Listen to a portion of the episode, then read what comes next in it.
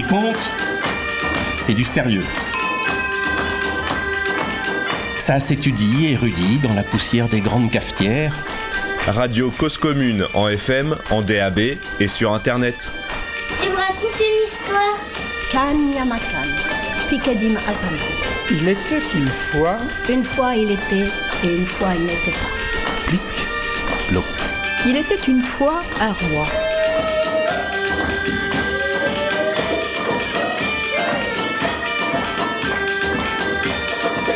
Il était une fois, une fois il n'était pas.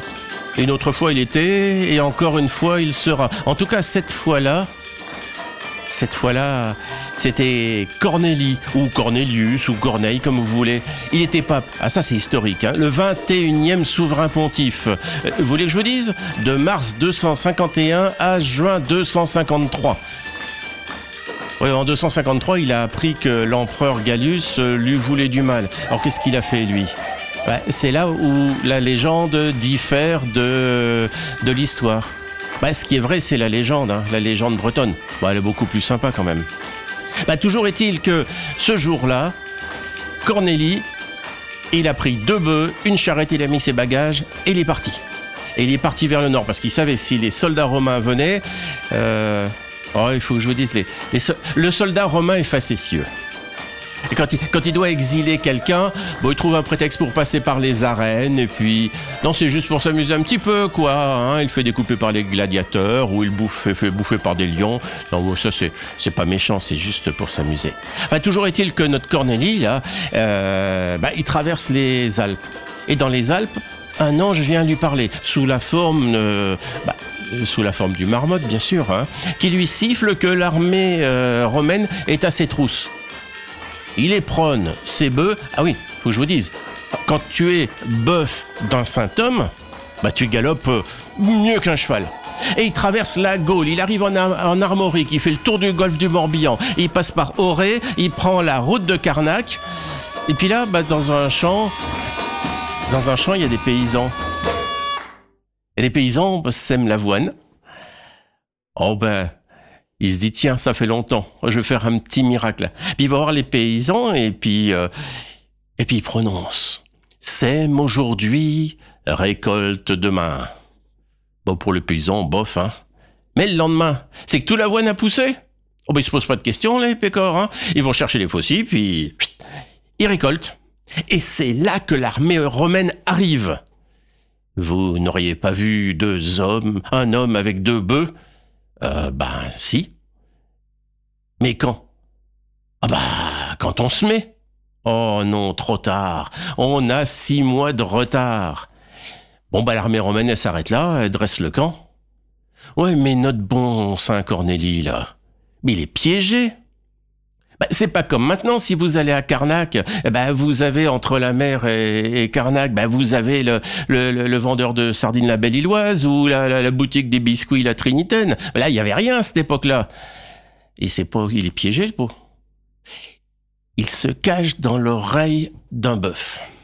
Ouais, je sais, c'est pas très confortable, mais euh, au moins il est caché. Mais au matin, il passe un œil, il voit l'armée en formation de marche. Trois cohortes sur dix colonnes. Oh là, d'un geste de saint homme et une formule magique en latin, il transforme tous les soldats romains en longues pierres. Vous êtes déjà allé à Carnac Vous avez vu le- les champs de menhir Eh ben, c'est bien la preuve que mon histoire, elle est vraie.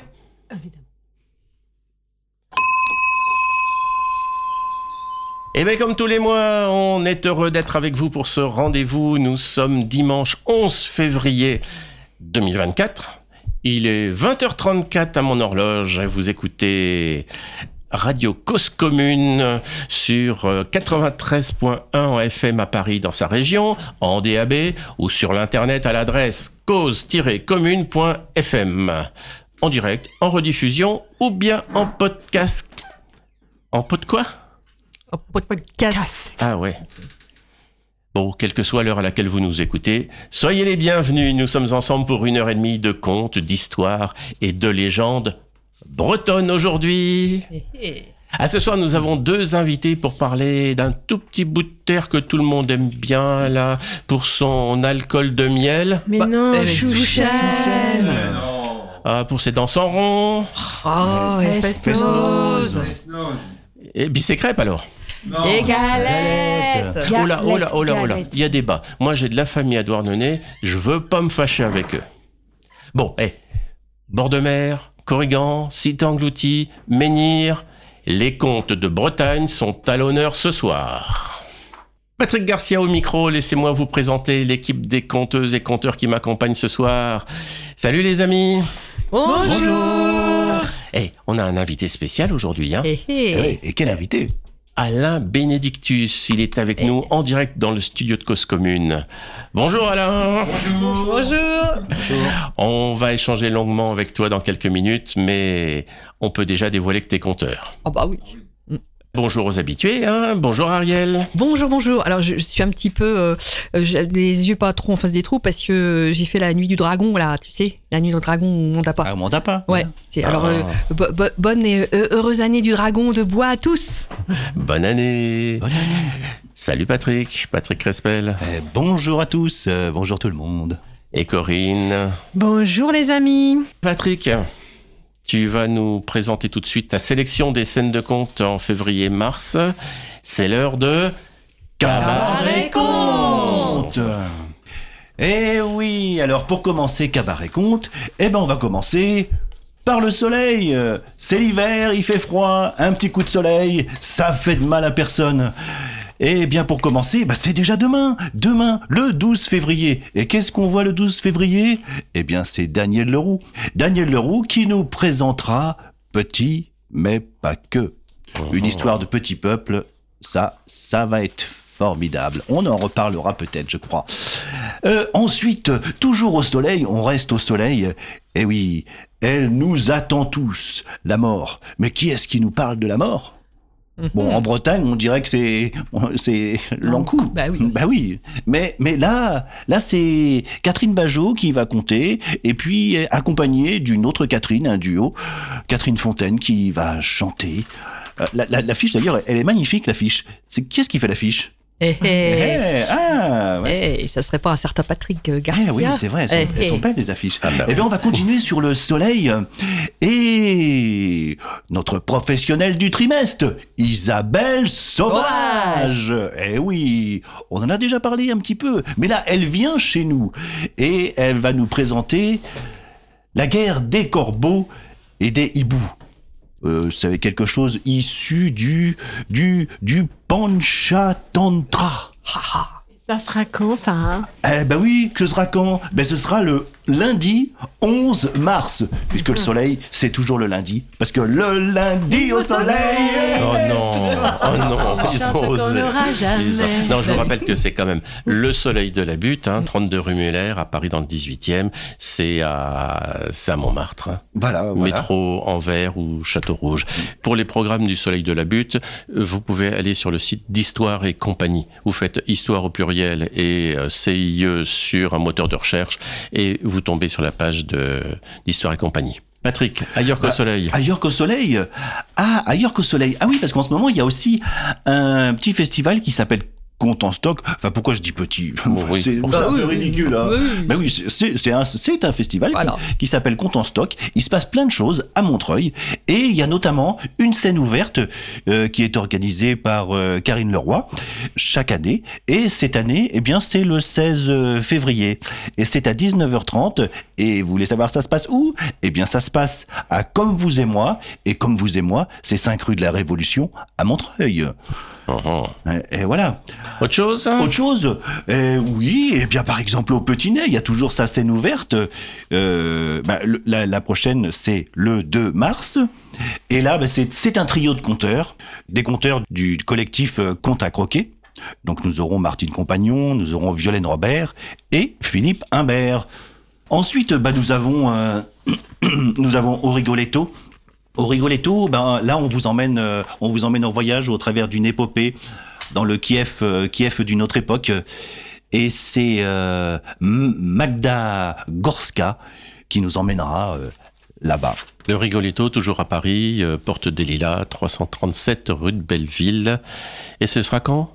Euh, ce sera quand? Mais c'est une excellente question. C'est, mais ce sera le 20 février. Eh ben voilà. Il suffisait de le demander. eh oui. Et ensuite, euh, eh ben ensuite il y a, il y a la BAM. La BAM, le, le 13 mars. euh, ah, bien sûr, c'est toujours scène ouverte. Et euh, ils reçoivent Bernard Barbier. La bibliothèque associative de Malakoff, euh, 14 Impasse Carnot, à Malakoff. Voilà, Bernard Barbier avec son violon. euh, Ah ouais, qui- je vous le recommande. Ah qui oui. va nous emmener. copain, ah, il tu, est formidable. tu, tu l'as vu Ah, bah, oui. ah, bah alors si tu l'as vu et que tu dis que c'est bien, bah, je vais venir alors. et, et voilà. Mais à la BAM, ça, c'est, ça, c'est ce qui était prévu. Enfin, c'est, mais il y a aussi des choses qui ne sont pas prévues parce qu'il se passe des choses des fois dans, dans certains endroits. Et c'est une date euh, complémentaire, supplémentaire, euh, une date pour euh, un soutien, soutien à une organisation, le CMLO. Voilà, le Centre méditerranéen de littérature orale. Oui, ils sont en difficulté peut-être. Oui, tout à fait. Donc, euh, euh, la BAM et puis Mouve l'oreille a, a décidé donc de d'organiser une soirée de soutien avec euh, la marraine Catherine Zarcat et le Et parrain le parrain. Michel Indenock. Eh oui. Et il y aura aussi deux autres conteurs qui sont très en lien avec le CMLO, euh, Kamel Zouaoui et Nathalie Krajcik. Donc, euh, Tu nous Voilà. rappelles quand, la date? C'est le 27, 27 février. Oui, donc ve- venez, venez nous soutenir. Venez peut-être euh, dès la scène ouverte à 19h. On va pousser les murs. Et puis, bon, on aura certainement euh, une cagnotte en ligne qui va venir. Mais le conte étant un art vivant et, et, et- et c'est le plaisir de, de se retrouver tous ensemble, euh, bah, viens, dès, euh, viens dès le 27. Voilà. Mhm.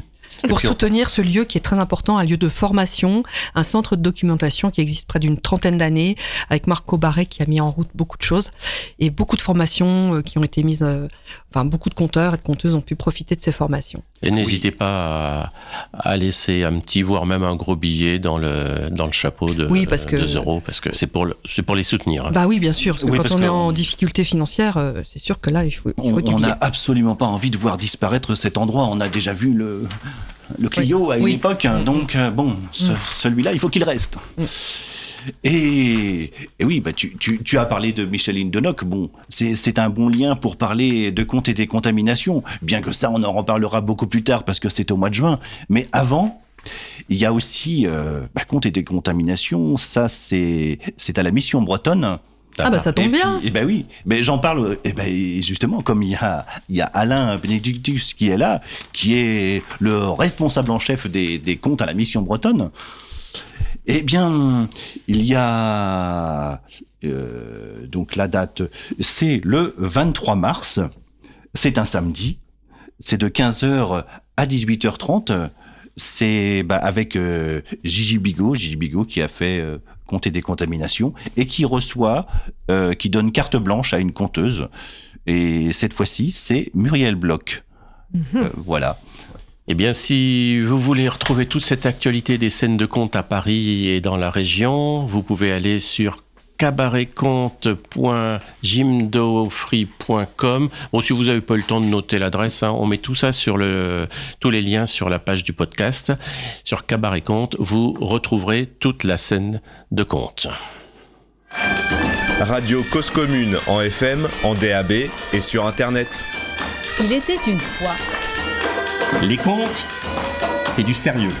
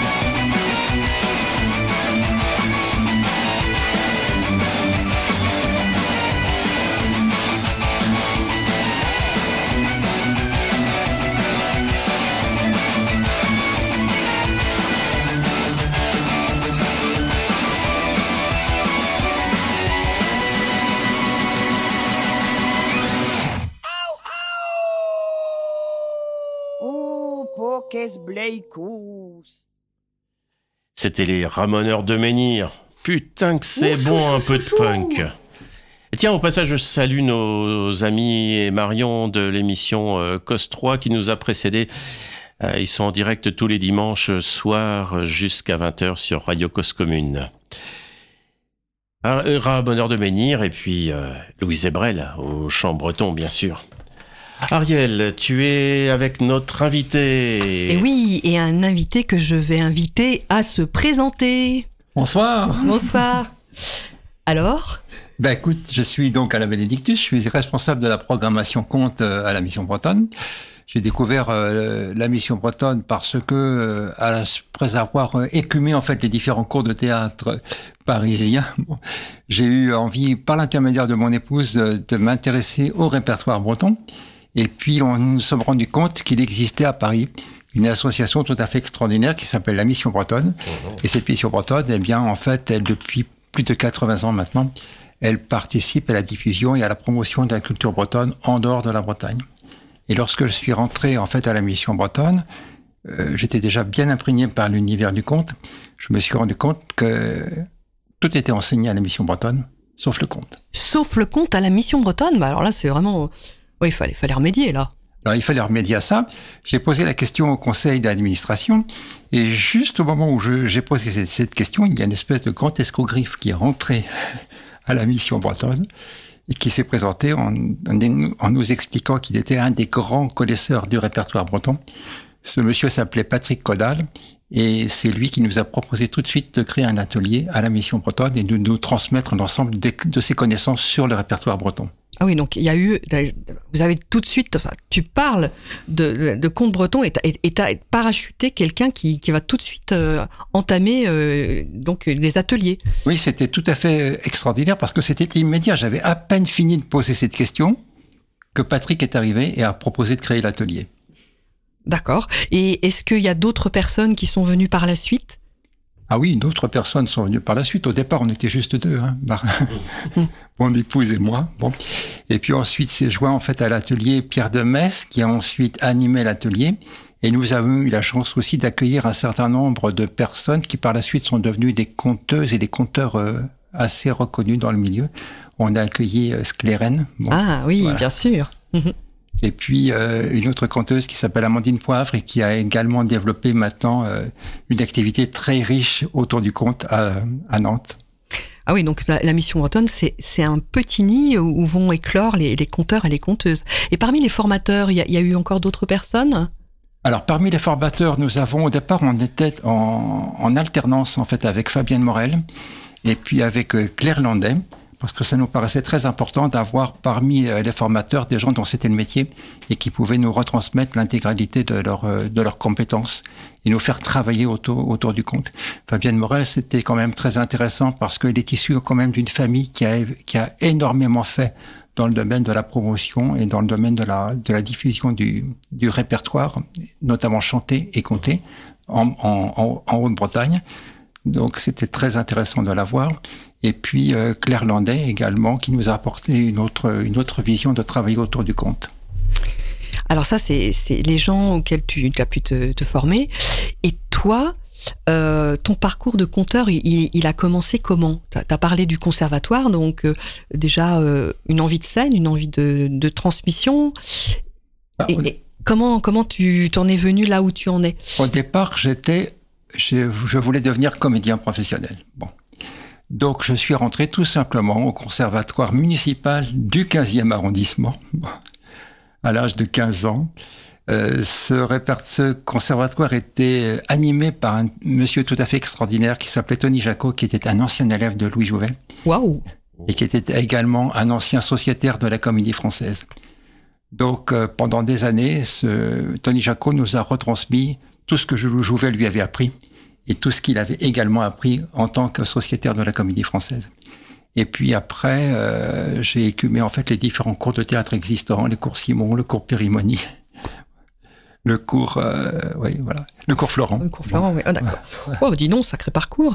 Et donc, euh, bon, euh, j'ai pu voir qu'il y avait Micheline Denoc, que tu, avec lequel tu as fait des formations, Annikis, mais j'aurais voulu que tu nous parles plus particulièrement d'un conteur qui est assez exceptionnel parce que lui, il a eu vraiment une transmission familiale. Il a eu une transmission familiale. C'est un conteur du Pays Gallo qui a écrit beaucoup, qui a fait, euh, euh, qui a diffusé également un certain nombre de contes. Et c'est Jean-Pierre Mathias. Bon, je l'ai rencontré moi euh, en faisant des stages à, à Beauvel dans le cadre de la fête du chant. Ça se trouve où Parce que je, je connais pas trop. Euh, Alors Beauvel, c'est en, c'est en, c'est en Bretagne. Ah, étonnant.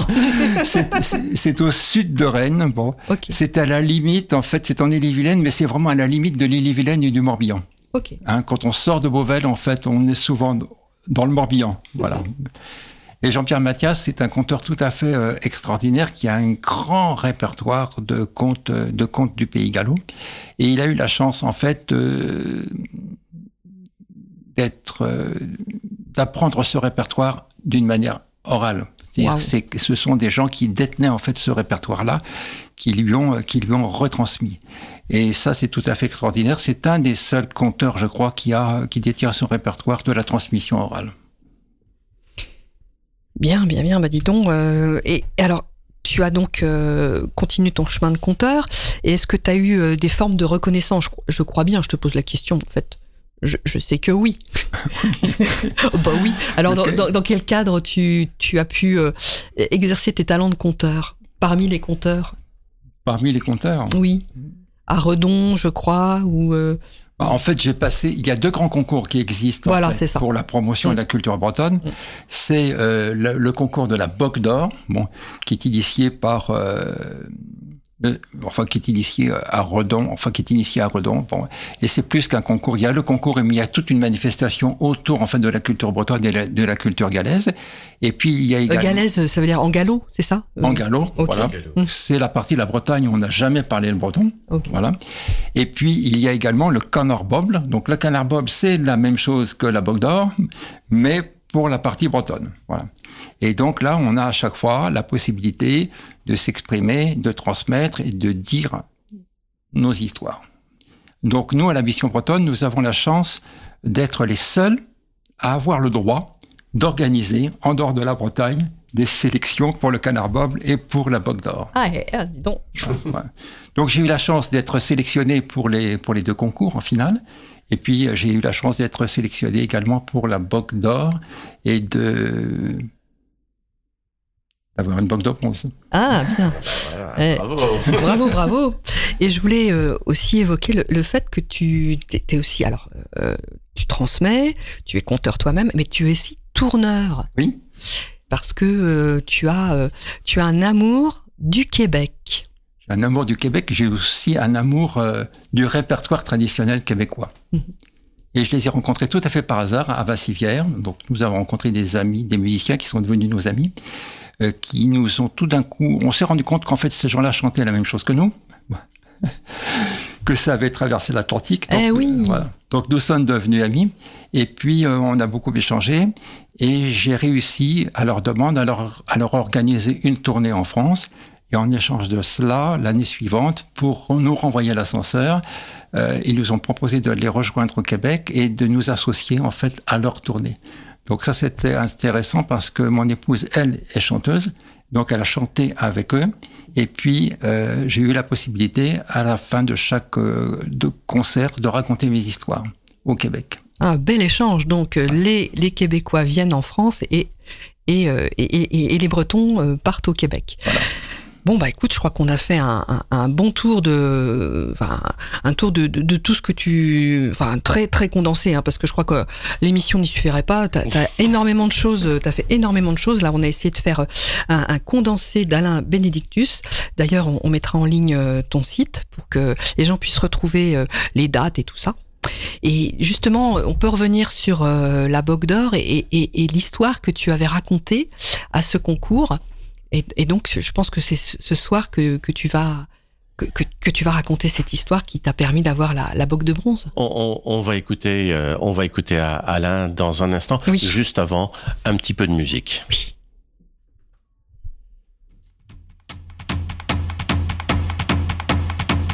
يلا يونو محبوس دمر زع دمر دار دار دودي إذا يلا يونو محبوس زي الحباس انتي زي زي الحباس انتي زي. يا اللي سو عساس دمر زع دمر دار دار دودي إذا يا اللي سو عساس تتاس دات والي تتاس تتاويز الدخان دمر دمر دارك داك دودي دا تتاويز الدخان تسيتا قد وجهي تسيتا قد وجهي تتاويز القاش دمر دمر دارك دارك دودي دا تتاويز القاش وسواك تذولي وسواك تذولي قد ذولي يا زمر زمر دار دار دودي دا يا ونوسينا يا ذا شي هضران فلي ذا شي هضران فلي. ثنا يا سازكا دمر دمر دار دار دودي دا ثنا يا سازكا الفنقا ذاك ثاوي الفنقا ذاك ثاوي. يا سي مكة مرد مردار دار دودي دا ينا يا سي مكة أفسين شكالاقي افسين شكالاقي يا اللي سوى عساس مرد مردار دار دودي دا يا اللي سوى عساس ذكز مستير سي ذكز مستير سي آه محبوس يطفى بريد مرد مردار دار دودي آه محبوس يطفى بريد أبريد الخلاوي أبريد الخلاوي آه محبوس يطفى بريد مرد مردار دار دودي آه محبوس يطفى بريد يثدو يتغني يثدو يتغني.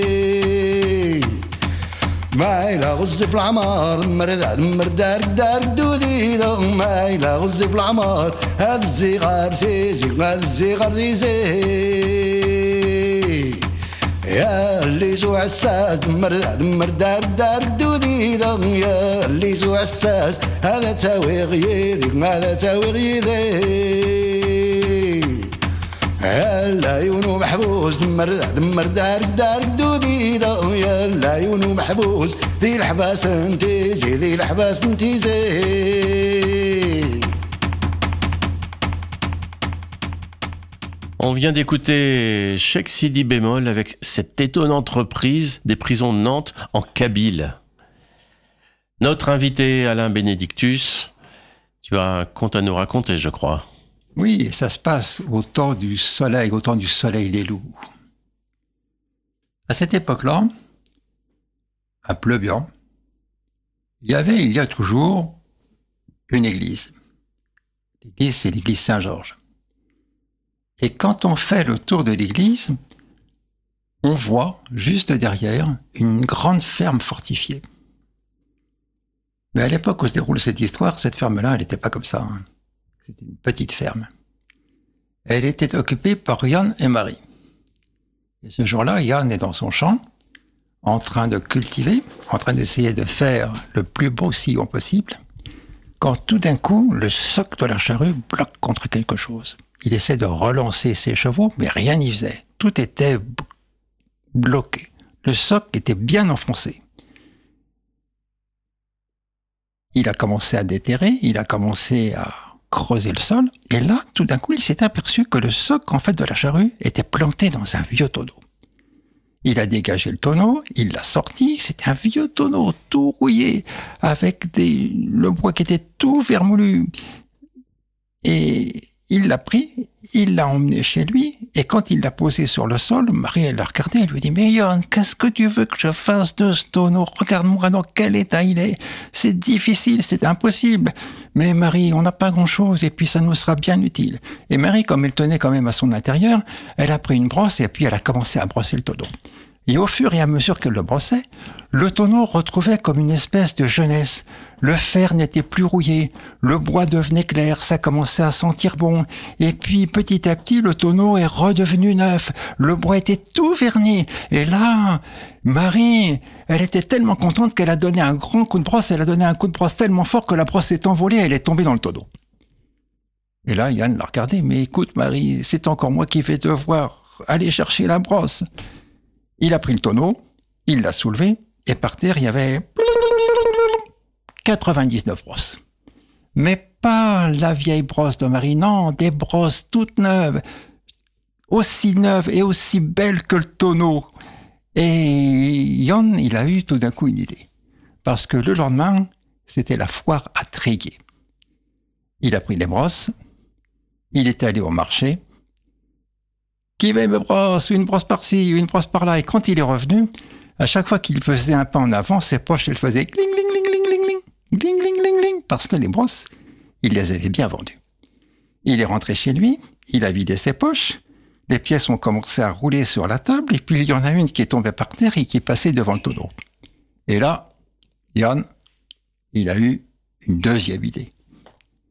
Il a pris la pièce, il l'a mise dans le tonneau, il a soulevé le tonneau, il l'a renversé, et par terre, il y avait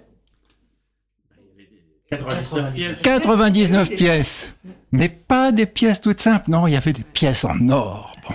Et à partir de ce moment-là, ça a commencé à devenir la folie dans la maison. Yann mettait les pièces dans le tonneau, il le soulevait, il les renversait, les pièces tombaient, il y avait Marie qui les ramassait, qui me faisait des petits tas parce que c'est elle qui tenait le budget de la maison quand même, bon. Et puis petit à petit, la table a fini par être remplie, et là, ils ont commencé à s'attaquer au sol en terre battue, et au fur et à mesure, ils reculaient, et tout au fond, en fait, de la pièce, il y avait une grande cheminée. Dans la cheminée, un bon feu qui crépitait, et juste à côté de la cheminée, un fauteuil à bascule, et sur le fauteuil à bascule, le grand-père. Et quand ils sont arrivés au niveau du grand-père, Yann lui a dit, écoutez grand-père, on est en train, vous voyez, de travailler un petit peu. Les pièces là, vous allez également en profiter. Il faudrait nous aider, parce que nous avons autre chose à faire. Et là, le grand-père prend son élan sur son fauteuil à bascule, il part en arrière, il part en avant, il prend une pièce, il revient en avant, il met la pièce dans le tonneau, il soulève le tonneau, il le renverse et 99 pièces en or.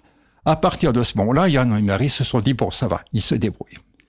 Ils sont partis, et quelque temps après, ils entendent pam, pam, pam, pam, pam, pam, pam. À ce moment-là, Marie et Yann se précipitent. Marie, elle fait le tour de la table, elle regarde par terre. Par terre, il y a des morceaux de bois. Le tonneau avait explosé, et au milieu des morceaux de bois, il y avait 99 grands-pères. Mais pas les grands-pères habituels, des grands-pères qui avaient rajeuni, qui étaient beaux, qui avaient l'œil vif. Et Marie, quand elle les a regardés, elle s'est dit, ah, quand même, bon. Mais les grands-pères, c'était des gens têtus, comme moi. Ce qui est à eux est à eux. Ils se sont tous précipités sur le fauteuil à bascule. Il s'est fracturé, hein, le fauteuil à Bah bascule. Bon. Il n'y en avait plus. Et là, ça commençait à être difficile. Parce qu'il a commencé, il a fallu faire 99 repas à chaque fois. Les grands-pères ont voulu également avoir chacun leur chambre. Donc il a fallu élargir la ferme, faire 99 chambres. Et puis les grands-pères ont vieilli. Et au bout d'un certain temps, il y avait 99 notaires qui étaient à la porte des 99 chambres pour rédiger 99 testaments. Et quand les, les grands-pères sont décédés, juste devant la ferme qui était devenue une grande ferme fortifiée, celle qu'on connaît actuellement, il y avait 99 corbillards. Et puis ensuite, les 99 corbillards sont tous allés à l'église Saint-Georges. Il y avait 99 messes. Les funérailles ont duré un mois. C'est pour vous dire. Et à la fin, une fois que Yann et Marie ont enterré les 99 grands-pères, il ne restait plus à Yann et Marie que deux pièces en or. Une que j'ai dans la main droite, une que j'ai dans la main gauche et que je vous offre bien volontiers.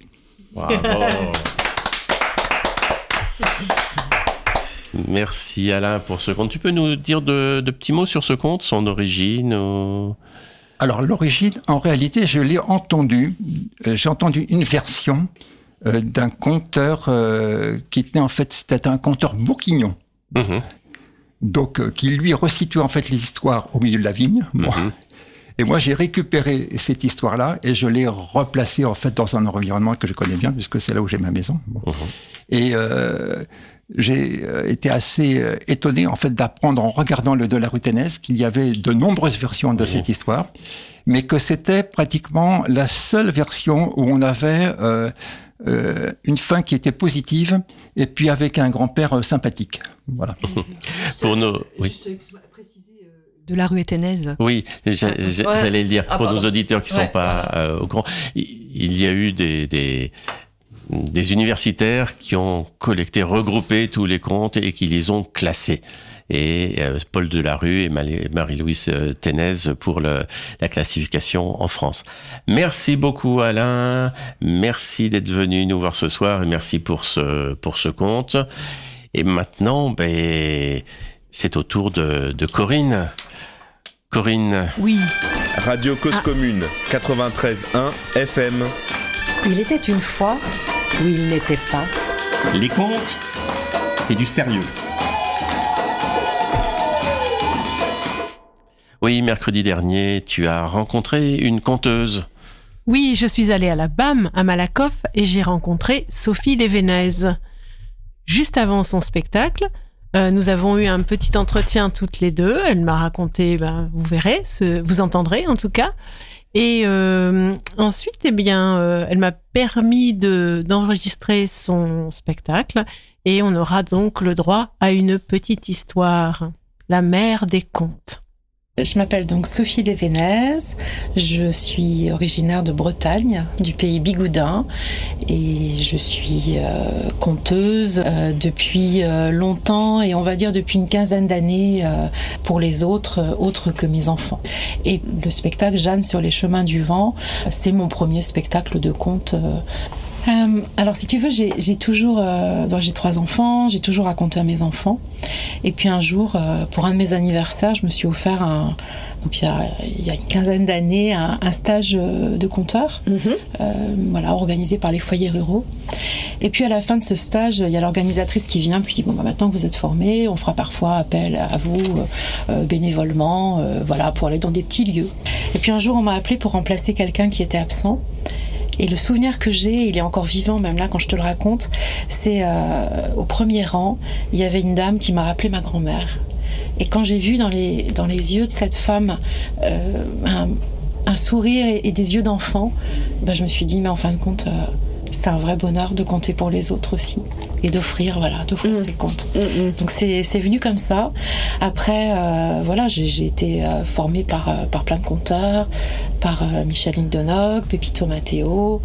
Euh, j'ai fait un stage avec Henri Gougo aussi. Voilà, plein de, plein de belles personnes aussi qui m'ont qui m'ont accompagnée sur, sur ce chemin. Jeanne sur les chemins du vent, c'est euh, à peu près 4 ans de travail. Donc j'ai la chance, euh, bah, depuis toute petite, euh, d'avoir connu le, répertoire de Pierre-Jacques Ezelias. Puis Pierre-Jacques Ezelias a, sa famille a offert sa maison natale, donc qui est à Poudrezic, c'est devenu un musée. Et la mairie m'a laissé les clés de ce musée. À un moment, je suis allée en résidence. Voilà, j'ai travaillé mes comptes dans la maison natale de Pierre-Jacques Ezelias. Ça, c'était des moments très forts. Des images qui reviennent aussi, bien entendu. Donc, pour, euh, pour ceux qui connaissent Pierre-Jacques Ezelias, bah, c'est le Cheval d'Orgueil. C'est Claude Chabrol qui a, fait un film de ce livre, Cheval d'Orgueil, qui présente la, vie des Bretons. J'ai encore l'image, je suis dans le cinéma avec mes parents, avec ma petite sœur, on va voir le cheval d'orgueil. Une autre image, j'ai j'ai une douzaine d'années, je suis dans une veillée comptée avec mes parents, il y a, il y a le feu qui crépite dans la cheminée, il y a le pain, il y a le riz au lait qui cuit à côté, donc tu as les parfums. Et puis là, tu as un compteur et, qui compte Jean Despierres. Et ce conte-là, il me, il me touche au cœur. Et là, je me dis un jour, je le raconterai. Et ce- il est dans le spectacle aussi. Voilà, il a trouvé sa place. Enfin, ça a vraiment été un vrai cadeau de vie de, de travailler euh, sur les contes collectés par Pierre-Jacques Ezelias. Et puis un jour, il y a eu un comme, les morceaux d'un pulse qui se sont réunis, parce que j'avais sélectionné 10 contes, au final il en reste 5, qui se sont vraiment tissés entre eux. Alors l'histoire de Jeanne, ça c'est euh, ma création, voilà, cette jeune femme qu'on va connaître euh, enfant de ses 7 ans dans le spectacle jusqu'au seuil de sa vie. Donc les contes que j'ai euh, sélectionnés viennent de ces trois ouvrages. Donc à chaque fois, comme je dis, c'était des contes qui me, qui me touchaient. Euh, je les ai pas tous gardés, j'ai dû faire un choix. J'avais vraiment envie de créer un spectacle et j'ai donc tissé autour bah, l'histoire de cette jeune femme pour que ce soit pas des contes à la suite. Oui. Il y a d'abord eu la version solo. Et puis, euh, et puis ensuite, il y a eu l'idée de le souhait de la version duo. Donc, euh, j'ai une musicienne euh, qui elle-même est auteure, compositrice, interprète, Alice Roche, qui a vraiment son univers en solo avec ses chansons et qui a eu envie de travailler. Je lui ai fait lire la trame oralisée de ce spectacle et elle a eu envie de travailler avec moi. Donc, voilà, maintenant il y a aussi la version duo. Comment on fait pour qu'il y ait une sorte de conversation entre le conte et la musique Alors, ce qui était important euh, pour nous deux, qu'il y ait bien cette notion de duo, mais que la musique ne prenne pas le pas. euh, La musique, elle est là en servi- au service de, la parole. Et ça s'est fait comme ça. Elle a créé deux chansons. Donc, dans le spectacle, il y a des moments où elle, euh, chante seule. Il y a de la clarinette, il y a de la guitare, il y a de l'harpe de cristal. Il y a du tambour et ces moments-là, ils viennent, euh, ils viennent tisser les histoires. Et lorsque j'ai eu la chance de présenter ce spectacle euh, au festival euh, de Poudrezic, donc récemment, euh, il y a un ami conteur qui est venu nous écouter et qui, euh, qui est venu à la fin justement voir la musicienne en disant mais ce qui est vraiment bien, c'est que voilà, tu es là par ta présence, par ce que tu proposes, mais à aucun moment tu as pris le pas sur, euh, sur la conteuse et, euh, et ça m'a vraiment réjoui et la musicienne aussi parce que c'est vraiment ce à quoi on, on souhaitait arriver. C'est quand même un subtil équilibre. hein. Alors, il, y a- il y a deux dates pour l'instant de, de programmer. Il y a une date euh, à Saint-Dizier, dans l'est de la France, donc euh, euh, chez une, une personne qui ouvre sa maison, autant pour la chanson à texte que pour les contes. Donc ça, ce sera le 20 avril. Et le 27 avril, il est programmé dans un nouveau, dans un nouveau festival de contes à Châlons-en-Champagne. Euh, avec la version euh, duo. Donc voilà pour ce spectacle. Et puis autrement, j'anime des cercles d'enfants conteurs. Donc ça, Ah, ça, continue aussi. Les cercles euh, conteurs, oui, les cercles conteurs. Donc avec un beau projet qui, qui, va, qui va naître aussi euh, à compter de la rentrée de septembre avec une dizaine de classes. Enfin, non, ce sera sur Vitry-le-François dans l'est de la Alors, est-ce que tu veux nous raconter la mère des contes? Avec grand plaisir.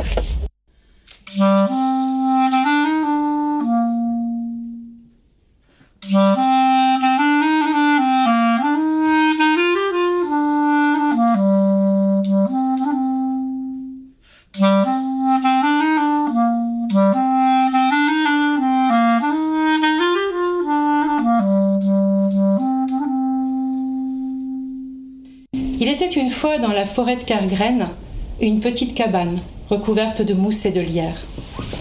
À l'intérieur de cette cabane, il fait sombre. Une femme est assise. Elle se balance.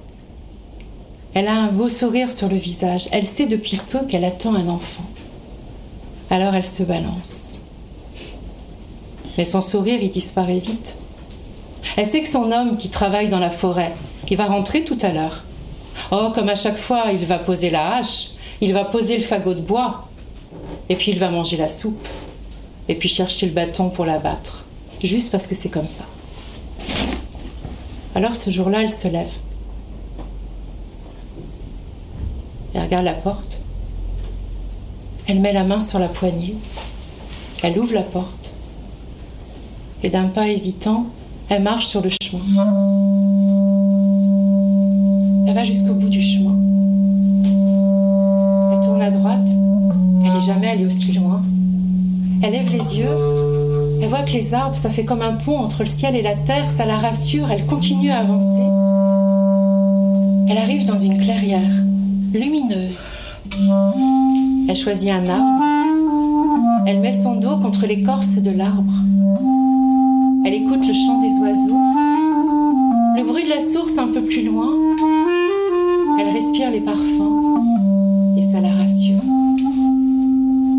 Je suis celle qui tisse à la mort et à la vie. Je suis celle qui tisse et j'en connais le prix. Elle reprend le chemin de sa maison. Elle prépare la soupe. L'homme, il arrive peu de temps après. Il pose la hache, le fagot de bois. Il mange la soupe. Puis il se lève pour aller chercher le bâton. Elle, elle s'approche. J'ai une histoire à te raconter. Sait pas du tout ce qu'elle va dire, alors elle pense au chant d'oiseaux, au parfum de la forêt. Lui s'assoit, le bâton bien contre la chaise, et l'écoute. Et un premier conte naît, puis un deuxième. À un moment, lui, il s'endort comme un tout petit enfant. Le lendemain, il retourne dans la forêt. Elle, elle prépare déjà les légumes pour la soupe du soir. Elle retrouve tout le chemin. Elle retrouve sa clairière, son arbre. Elle met son dos contre l'écorce de l'arbre, mais cette fois, elle garde les yeux grands ouverts. Ah, elle entend la source. Elle descend jusqu'à la source. Le vent se lève. Elle se met à danser. Elle se sent ivre de liberté, cette femme. Je suis celle qui tisse à la mort, à la vie. Je suis celle qui tisse et j'en connais le prix. Je suis celle qui tisse, la tisseuse du vent. Je suis celle qui tisse, je tisse mon enfant. Elle rentre chez elle. Lui, quand il rentre, il pose la hache, il pose le fagot de bois, il mange la soupe. Et avant même qu'il ait l'idée d'aller, chercher le bâton, elle s'approche de lui. J'ai une nouvelle histoire à te raconter. Et elle raconte. Cette femme, elle a compté pendant neuf mois pour protéger la vie de son petit. Un soir, l'homme, il rentre chez lui. Sa femme, elle est là, assise sur un lit de mousse. Un tout petit enfant qu'elle serre, qu'elle caresse. Il prend l'enfant dans ses deux grandes mains. Il regarde sa femme. Il regarde son bébé. Quand il plonge son regard dans celui de son petit, un immense cri d'amour silencieux jaillit de son âme. Quand l'amour est né, les contes des neuf mois ont envahi la terre. Bénie soit-elle cette femme qui les a mises au monde, car sans elle aujourd'hui, seuls les bâtons auraient la parole. Bénie soit-elle cette femme qui a transformé le bâton qui frappe en premier bâton de parole. Radio Cause Commune en FM, en DAB et sur Internet. Il était une fois. Les contes, c'est du sérieux.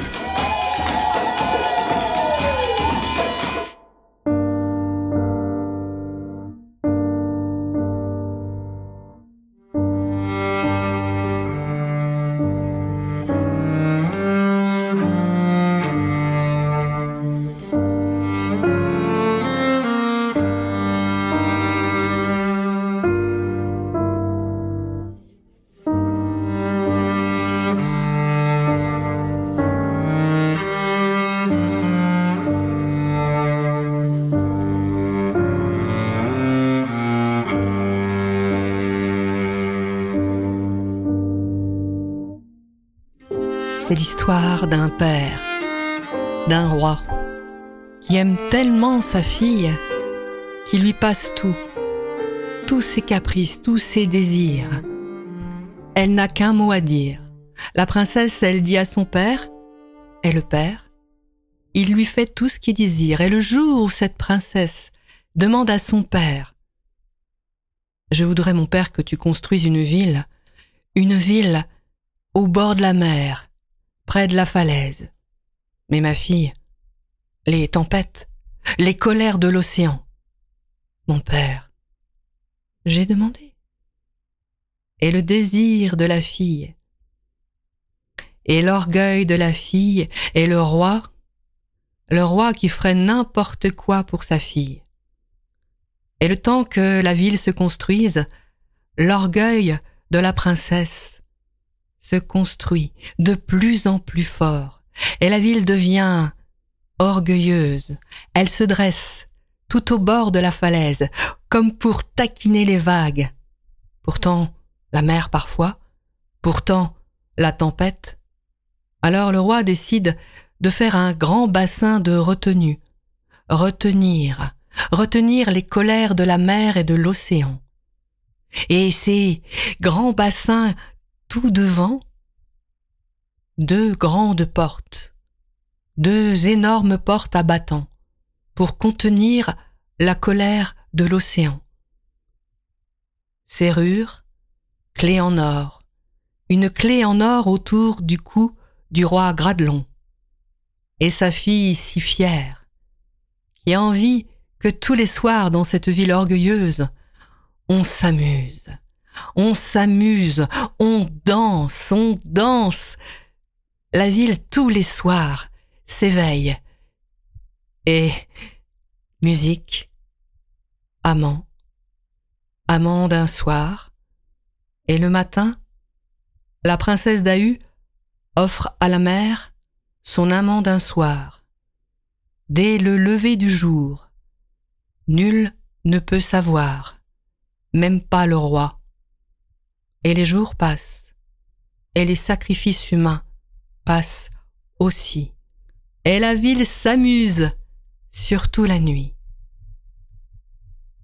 Et puis il faut qu'un jour, il faut qu'un jour, un homme vienne de loin un homme qui est allé sur le chemin de la vie avec un souffle de mort, une blondeur d'homme, aussi orgueilleux la princesse d'Ahu.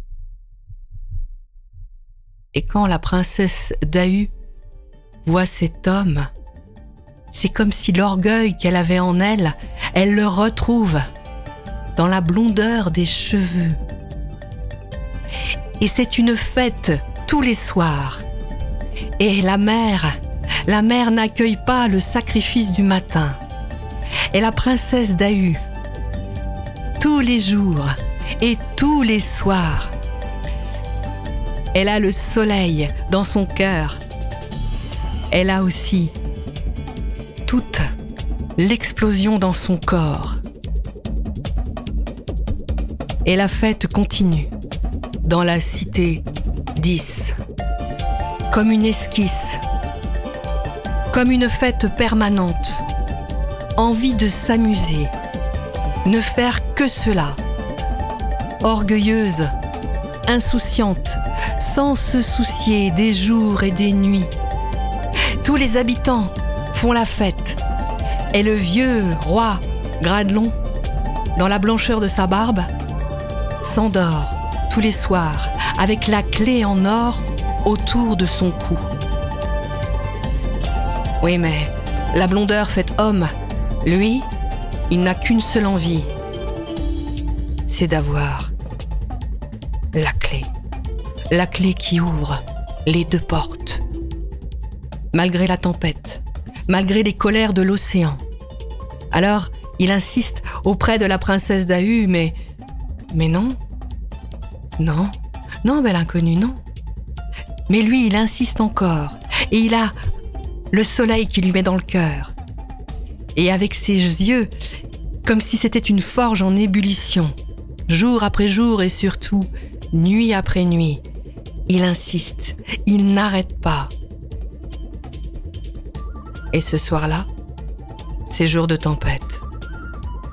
Et les gens qui dansent, qui dansent, et on entend la flûte du bel inconnu Une flûte qui, paraît-il, a emmené tout l'avenir d'une ville ingrate.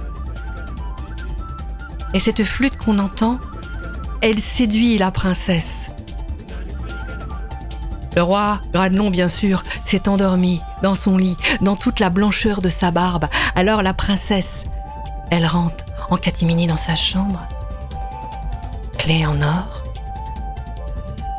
Et comme une offrande, elle va l'ouvrir. Non, c'est la blondeur d'homme qui va ouvrir. Oui, non, c'est lui. C'est lui qui va ouvrir les deux portes, les deux lourdes portes qui donnent sur l'océan qui se déchaîne.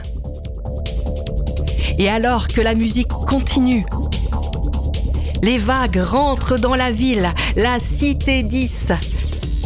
Et c'est comme si la danse continuait. Et les gens se noient, se noient dans la fête.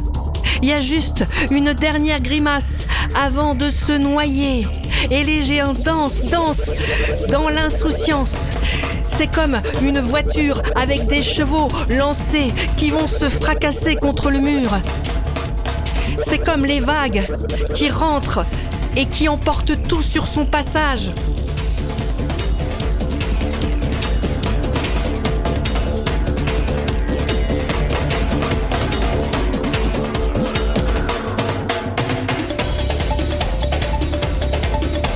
Le roi.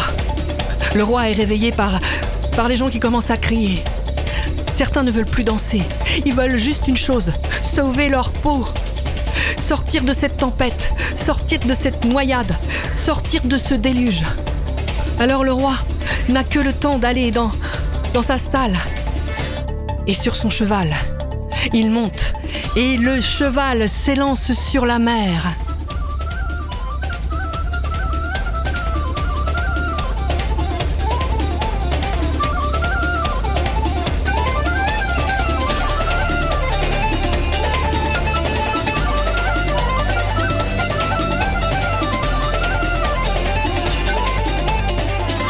Le roi Gradelon voit sa fille, la princesse Dahu. Est-ce un pacte qu'elle avait eu avec les sirènes? Est-ce que c'est Guénolé qui a dit au roi Gradelon de la laisser se noyer? Nul n'en sait rien, car tout le monde a fini noyé. Tous, sauf un. Le roi Gradelon, sur son cheval, s'est s'élevé au, au-dessus de la mer.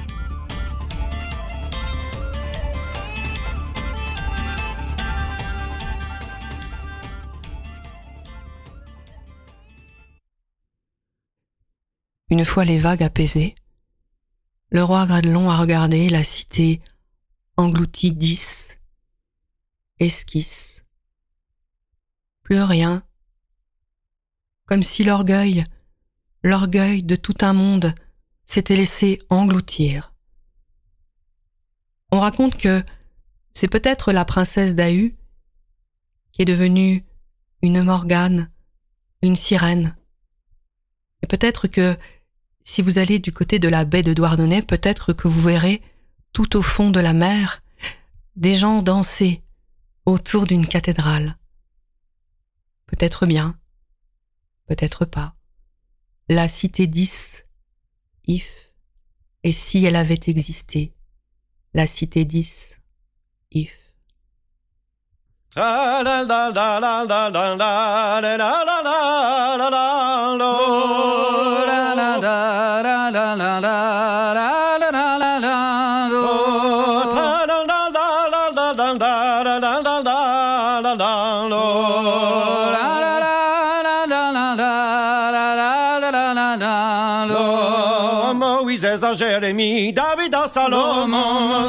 Jérémie, David à Salomon. Namertura Polon, Saturna Cupidon. Amertura Polon, Saturna Cupidon. On en est une à Jupiter, Hannibal à Brutus. On en est une à Jupiter, Hannibal à Brutus. De Jérôme Zobéfonte, de Gand de Prince Romulus. De Jérôme Zobéfonte, Gand de Prince Romulus. Mais Hulena Demjicour, puissance à Wendoua. Mais Hulena Demjicour, puissance à Wendoua. La pharaon à Charlemagne, Napoléon à César. Pharaon à Charlemagne, Napoléon à César. La goutte de Goulental talanche, waroué, le prophète. Goudé roulen talanche, roué, le prophète. Ne roulen en dem jikour, agen al rouanaise. Ne roulen en dem jikour, en al rouanaise.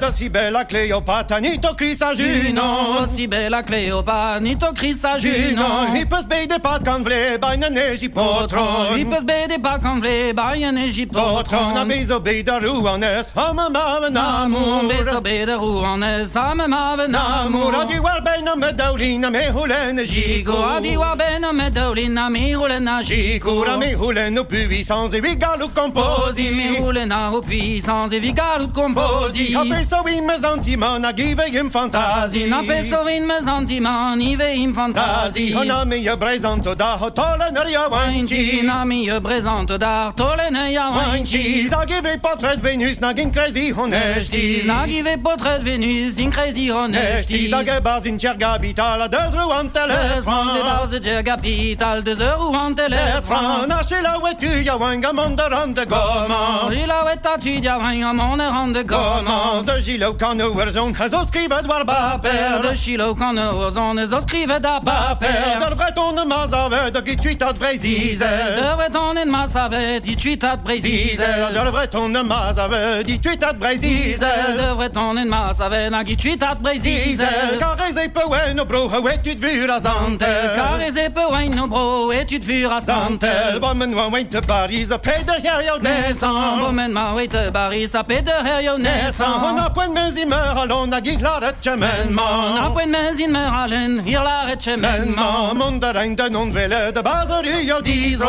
Mon de règne de non de vélé, de base Rio d'Isro. Navi monte non di han, a deux tu donnes, bro. Navi monte non di han, deux tu donnes, bro. Calme, doux, épais pejon jaune aux isocria brutal. Kamendu e pejon jaune aux isocria brutal. Tu breton ne brésisel, basi djerga pital. Le breton ne brésisel, basi djerga pital. Le breton ne brésisel, basi djerga pital. Le breton ne brésisel, basi djerga pital. Non m'entre galwar du avec des meiges rectal Non entre en base rue à main des meiges N'est-ce que d'affaire personne, ne de curé N'est-ce que personne, tcherne de curé Arrête de kawe papperjo, vi må ned i raket. Rødekåe papperjo, vi må ned i raket. Rødekåe papperjo, vi må ned i raket. Rødekåe papperjo, vi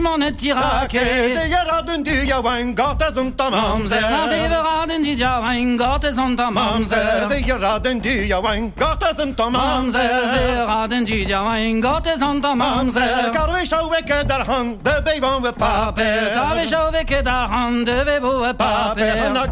pusseier wango a ve fylåret. Nagela pusseier wango Harlem love. fylåret. Bara morbar Mumba's in Paris, na ne vain que des stimes. Bala Mumba's in Paris, ne vain que des stimes. Mon de règne de bas en Rio d'Isro. Mon de règne de bas en Rio d'Isro. Aviton et tenon du zec, de studon est tombro. Aviton et tenon du zec, de studon est tombro. Amin en quetin de Paris, grande me bricha voulous. Amin en quetin de Paris, grande me bricha voulous. Cacre mi wewe tan bas, après c'était me la pousse. Cacre gueyen tan et bas, après c'était me la pousse. Tralan dans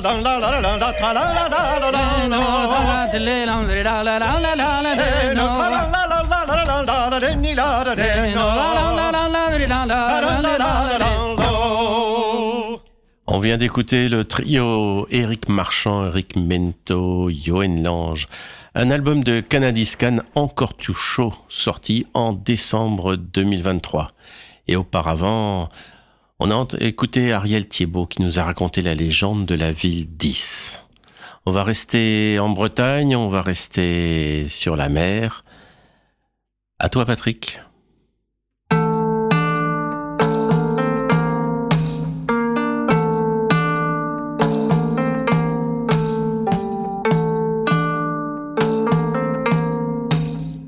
Chez les marins bretons,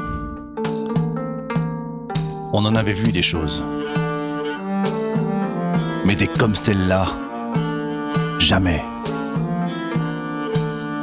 Oh, ce matin-là, tout allait bien. Tous les marins avaient vendu leur pêche à la criée et ils s'étaient tous retrouvés au café de la marine. Seul le gars était resté en mer. Il était resté au large parce que sa pêche n'avait pas été bonne.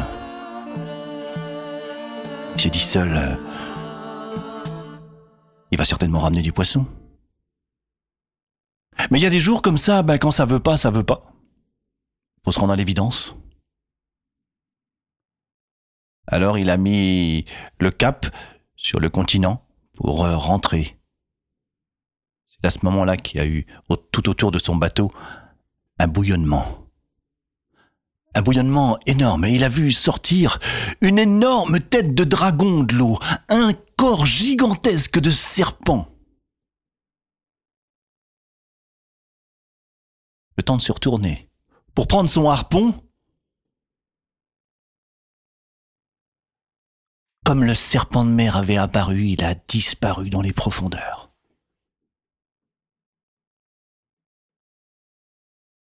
Au café. Quand on a vu le gars Erwan arriver du port, en courant, les gestes tout désordonnés, il est arrivé là, il a enfoncé la porte, la casquette de travers, les yeux hors de la tête, dégoulinant de sueur. Sur le comptoir, il y avait deux petits blancs qui venaient juste d'être servis. Qui c'est qui les a avalés? Les gars. Les gars Les gars. J'ai vu J'ai vu Et le Goerwan, il a raconté ce qu'il a vu. Dans le café, ça a été clin d'œil et coup de coude et on s'est dit, oh, encore une histoire d'ivrogne. Mais le gars Erwan, c'était pas le gars qui buvait.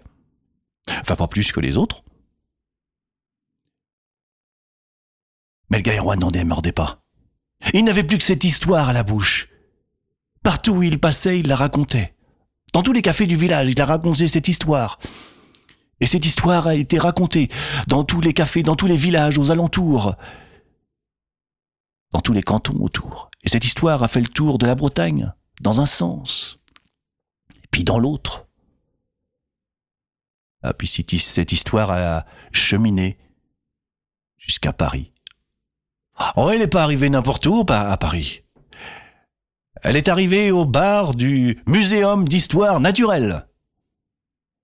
Oh, là, quand les scientifiques ont entendu cette histoire, ils se sont dit, si cette histoire est arrivée jusqu'à nous, ça peut pas être une histoire d'ivrogne. Puis en, en ce temps-là, on cherchait à avoir du public. Un serpent de mer. Ben voilà la solution. Entre un éléphant et une girafe, un serpent de mer, mais ce serait extraordinaire. Et à cette époque-là, on se posait pas tant de questions que maintenant. On avait les moyens. Et tout de suite, les scientifiques sont allés en Bretagne. Ils sont arrivés dans le village. Ils sont rentrés dans le bistrot où on avait entendu pour la première fois cette histoire. Et là, tous les marins étaient là. Tous. Même le gars Erwan. Puis là, ils se sont mis à parler. Les scientifiques. Ils ont raconté qu'ils voulaient bah, capturer le serpent de mer. Ouais, dans le café, tout le monde les a regardés. Bah, non, qu'est-ce que c'est que ces Parisiens là qui venaient comme ça là? Tout le monde a ri. On les a pas pris au sérieux. Jusqu'au moment où ils ont parlé argent. Ah, quand ils ont annoncé le montant, le montant de la récompense pour capturer le serpent de mer, ah là, c'était plus du tout pareil. On a regardé les Parisiens, on les a écoutés. Oh, puis chacun a réfléchi. Comment le capturer? Comment fabriquer un piège? Et tous les marins sont partis en file indienne en, en silence, en réflé- réfléchissant. Comment Comment capturer ce serpent de mer? On ne pensait qu'à ça dans le village. À tel point que la pêche, on l'avait quasiment oubliée. Ce jour-là, c'était un an plus tard, jour pour jour, où on avait vu pour la première fois le serpent de mer. Eh bien, c'était le jour. Tout le monde était prêt. Tout le monde avait préparé son piège, quelque chose pour capturer le serpent de mer. Et toutes les embarcations étaient prêtes. Et tout le monde est parti, ensemble, à l'endroit où on avait vu pour la première fois le serpent de mer. Ce même jour, il y a une femme qui est arrivée au village. Elle aussi, elle avait entendu parler du serpent de mer, et elle aussi, elle voulait absolument aller. Elle voulait embarquer. Elle a demandé à quelques anciens qui étaient restés pour pouvoir embarquer, pour pouvoir partir. Mais on lui a dit, ben non, va falloir attendre demain. Toutes les embarcations sont parties, tout le monde est parti. Et elle a tellement insisté. Ça semblait pour elle une question de, de vie ou de mort. Elle a désigné une barque qui était appuyée contre un rocher. Avec deux anciens, ils ont pris la barque, ils l'ont posée sur l'eau. La barque n'était pas en très bon état, mais enfin bon, après tout, on... elle a tellement insisté, et puis on savait pas qui c'était. Qui c'était cette bonne femme? Il y avait un des anciens qui dit comme ça, ça, c'est une... On l'appelle la cantatrice. Et on l'a laissé filer. Elle a filé sur l'eau, elle est allée en direction au large, en direction des marins. Elle est allée jusqu'à proximité des marins. Elle s'est arrêtée en retrait des marins. Et là, elle a arrêté sa barque. Elle l'a stabilisée. Elle s'est mise debout. Elle a fermé les yeux, elle a écarté les bras, elle a ouvert la bouche. Et un chant un chant extraordinaire en est sorti.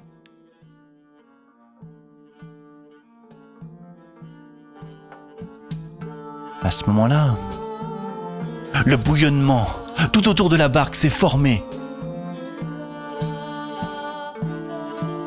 L'énorme tête de dragon est sortie de l'eau. L'immense corps de serpent est sorti de l'eau. Elle, elle chantait. Le serpent, il dansait. Le serpent de mer a ouvert les yeux et il l'a vue. Elle était là. Elle chantait. Elle, elle a ouvert les yeux. Et elle l'a vu. Le serpent de mer, il était là. Il dansait. Et tous les deux, ensemble, les yeux dans les yeux, ils ont continué. Elle a chanté lui a dansé. Ils ont fermé les yeux et ils ont continué, chanter, danser.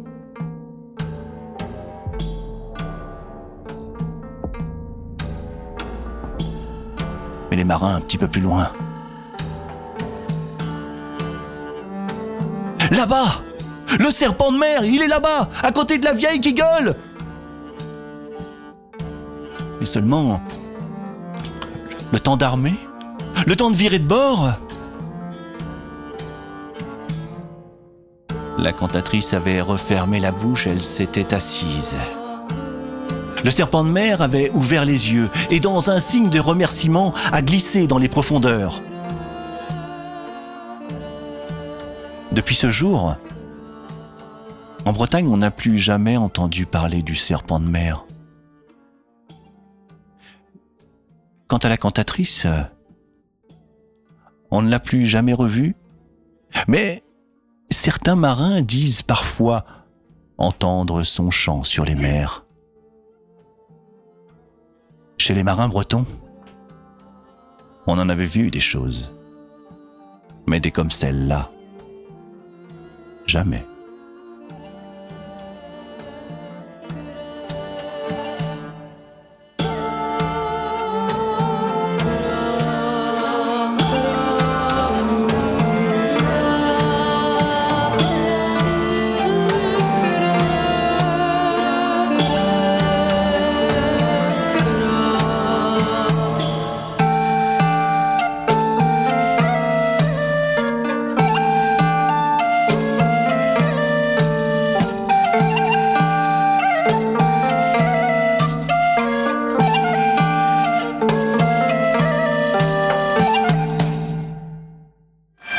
Radio Cause Commune 93.1 FM. À l'époque, les animaux parlaient encore. Les contes, c'est du sérieux.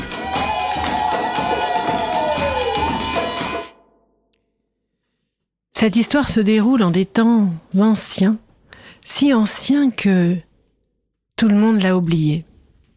Un jour, le comte de Cornouailles Comore, s'en vient trouver le roi de Vannes et lui parle en ces termes. Roi, je veux épouser ta fille. Et si tu me la refuses, c'est très simple. J'assiège ta ville et j'attends que toi et tes sujets mourraient de faim. Le roi, complètement terrifié, n'arrive plus à réfléchir. Quoi? Sacrifier son peuple? Donner sa fille? La livrer à ce sanguinaire? Dont les quatre premières épouses ont été enterrées À ce moment-là, Gildas, le bon Gildas s'approche du roi et lui dit Roi, vous n'avez pas le choix. Si vous ne donnez pas votre fille, la guerre est inévitable et de toute façon elle mourra dans cette guerre. Trifina, c'est le nom de la princesse. Elle a tout entendu derrière la porte. Alors elle s'avance près de son père, elle le regarde droit dans les yeux et elle lui dit Père, j'irai. J'épouserai le comte Comore. Peut-être n'est-il pas aussi terrible qu'on le dit. Gildas s'approche de la princesse. Il lui tend quelque chose. Il lui dit Princesse Trifina, prenez ceci. C'est une bague. Comme vous voyez, sa pierre est blanche. Celui qui la porte, s'il voit la pierre devenir noire, alors c'est qu'il est en danger. Elle est à vous, Trifina. Et n'oubliez pas, si la pierre vire au noir, fuyez. Quelques jours plus tard, on célèbre la noce. Le roi soupire. Il est un peu soulagé. Comore, lui, sourit. Il épouse la plus belle princesse de tout le royaume. Et Trifina, elle, sous son voile de mariée, elle pleure. Et puis, après le mariage, le comte Comore emporte sa jeune épouse dans son château. Quand ils arrivent au château, ils franchissent la muraille. Ils traversent la cour. Ils arrivent devant une lourde porte, et devant cette porte un molosse qui grogne au pied de Tréfina. D'un claquement de doigts, le comte Comore fait taire le chien. Il ouvre la porte. Il demande à son épouse d'aller en premier. Il la suit. Il referme cette lourde porte avec un cadenas et il la fait monter dans un escalier monumental, large. Sur le premier palier, Trifina voit quatre tombeaux, quatre pierres tombales sans nom. Elle frissonne. Et puis elle continue de monter, et son époux l'enferme dans la plus haute des plus hautes tours du château. Le temps passe. Trifina ne, se sent pas tant malheureuse que ça. Son époux est presque cordial. Il l'invite chaque jour à sa table. Non, vraiment, ce n'est pas si terrible. Et puis un jour, un jour le comte Comore entre dans la chambre de sa femme. Et tout à coup, sur son visage, la colère, la furie. Il s'adresse à sa femme. Mais femme, qu'avez-vous sur vos genoux? Eh bien, mon ouvrage. Je tricote. Je tricote un bonnet. Mais ce bonnet est bien trop petit pour vous, mais pour qui est-il? Mon époux, je, je ne voulais pas vous. C'est un. C'est un. C'est un heureux événement. J'attends un enfant. Mais pourquoi diable faut-il que la vie pousse dans vos ventres, femmes Et il claque la porte, et tellement fort que, si vous allez voir le, château du comte Comore, vous verrez une faille depuis le haut du donjon jusqu'en bas. Trivina n'a pas le temps d'avoir peur. Elle voit la bague qui a viré au noir. Alors elle attend elle attend la nuit. Quand son époux est endormi, qu'il ronfle, Elle sort de la chambre à petits pas sur la pointe des pieds. Elle descend l'escalier monumental. Elle repasse devant les quatre pierres tombales sans nom. Elle frissonne et elle arrive tout en bas, devant cette lourde porte. Bien sûr, le cadenas est fermé et derrière la porte, le malosse. Elle ne peut pas sortir. Elle s'agenouille et elle réfléchit. Elle ne pleure pas, non, elle se dit qu'elle a encore toute la nuit. Et puis elle part dans sa rêverie. Elle regrette son enfance, sa belle ville de Vannes, son père. Et pendant qu'elle rêvasse ainsi, elle n'a pas vu les quatre fantômes des quatre femmes du comte Comore. La première s'approche. Elle dit Trifina, tu dois fuir. Tiens, je te donne ce bâton, le bâton avec lequel il m'a assommé. Il viendra à bout du cadenas. Va. Et puis, la deuxième femme vient voir Trifina. Tu sais, Trifina, il te tuera, toi et ton enfant. Moi, moi je te donne cette corde. La corde avec laquelle il m'a pendu, elle te permettra de passer la muraille. Enfin, ensuite, la troisième. La troisième, elle, elle a un petit flacon dans les mains. Et avant de le donner à Trifina, elle lui dit Voilà, un jour le diable lui a dit que s'il avait un fils, ce fils le tuerait. Prends ce poison, répands-le sur la marche la première marche, quand tu auras franchi la porte, le chien le lapera. Et la dernière la, dernière, elle s'approche avec une petite bougie. Et elle dit à Trifina, Il tue toutes ces femmes dès qu'elles sont enceintes. Prends cette bougie, elle t'éclairera dans la nuit. Munie de ces quatre Objet magique, Trifina réussit à s'enfuir. Quelques mois plus tard, elle donne, elle donne naissance à un garçon.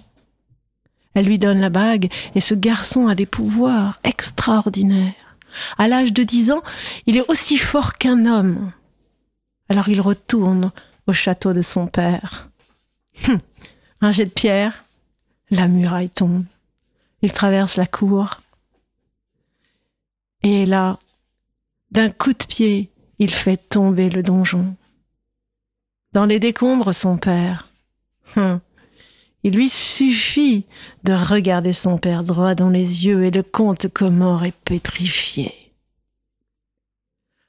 Le fils a vengé sa mère. Depuis, la paix est revenue dans la ville de Vannes. Il paraît même que Trifina est tombée amoureuse. Elle en a perdu la tête au sens propre du terme.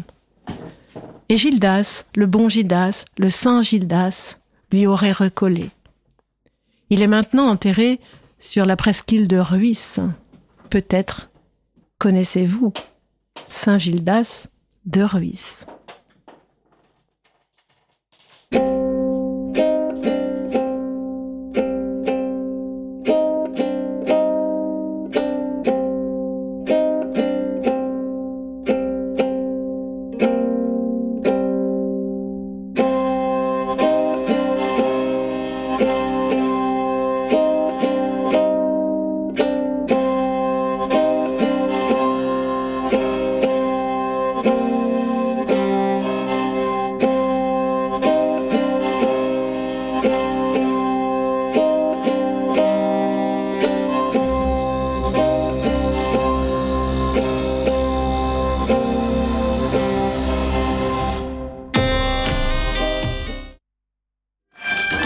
Cause Commune 93.1 FM.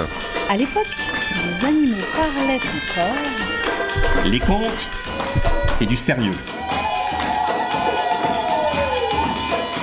Merci les amis, merci Patrick. Euh, C'était quoi ton histoire? Eh ben, c'était le serpent de mer. C'est super. Et oui, bah ça c'est enfin inspiré. J'avais pris ça dans comment il s'appelle? Cesbron. Euh, un, un recueil de contes. un recueil de enfin euh, oui j'avais entendu ça ouais quelque part et bon bah après je me suis approprié les choses pour euh, faire ah bah- mon- ma chose ah bah En vrai oui. conteur. Voilà. en vrai Ah oui, bah oui, c'est- pas du par cœur, un vrai. Ouais, ouais. Et Corinne, ça, ça m'a rappelé quand même euh, le thème euh, quelque chose, quoi. Oui, un, un peu barbe bleue, Bah n'est-ce ouais. pas? Oui, absolument. Bon, là, j'ai raccourci un peu l'histoire pour l'exercice parce qu'elle est un petit peu plus longue que ça. Euh, après euh, avoir euh, s'être échappé, il y a d'autres aventures, mais bon, j'ai gardé la substantifique moelle, on va dire, et j'étais très étonnée de voir que la Bretagne avait sa son, barbe bleue, voilà. Donc. Très belle version. Bon, en tout cas, pour, euh, pour retrouver la Bretagne, peut-être qu'on peut voir. euh, il y a du festival, je crois, cet été. Ah bah oui, il y a- il y, a Baden. Ah bah oui, festival de Baden, de- du 15 au 21 juillet. Là, pour se, pour se plonger euh, dans la Bretagne. On aura sûrement l'occasion d'en reparler, voilà, bah, avec une programmation exceptionnelle. Eh oui. Eh bien, Et merci à Alain d'être venu, Alain eh Benedictus. ben oui, c'était les contes, c'est du sérieux. On a écouté un peu de musique pendant cette émission. Il y a eu les Ramoneurs de Menhir et Louise Ebrel. Il y a eu euh, Cheikh Sidi Bémol, avec dans les prisons de Nantes en, en Kabyle. Euh, Bretonnette Brazizel avec le, par le trio Eric Marchand. Il y a eu Secret Archives of the Vatican, c'est une licence Creative Commons. hein. Et puis, eh ben, le générique que vous entendez, c'est Labouré à Marilyn de la Société fraternelle des cornemuses du centre. Bon, je vous invite euh, tous les auditeurs à nous, nous rejoindre et nous voir en chair et en os lundi 12 février. Mais c'est demain? C'est demain? Ah bah oui Eh ben on y sera Eh oui, à demain Ben, alors c'est- c'est à Paris, au Soleil de la Butte, 32 rue Muller à Montmartre. Eh ben, venez assister à l'enregistrement de la comté que nous diffuserons ici même le mois prochain. Ce sera dimanche 10 mars. Et on fera la connaissance du conteur Daniel Leroux. Il nous racontera le petit peuple et les souvenirs de ses grands-parents.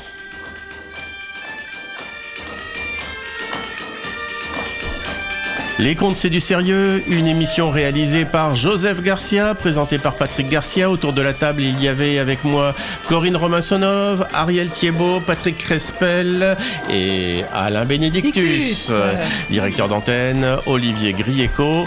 On vous remercie pour votre écoute. On vous laisse avec la rediffusion de l'épisode de Sous les lapsus de l'actualité d'hier. Et je vous dis Kenavo, Noswat.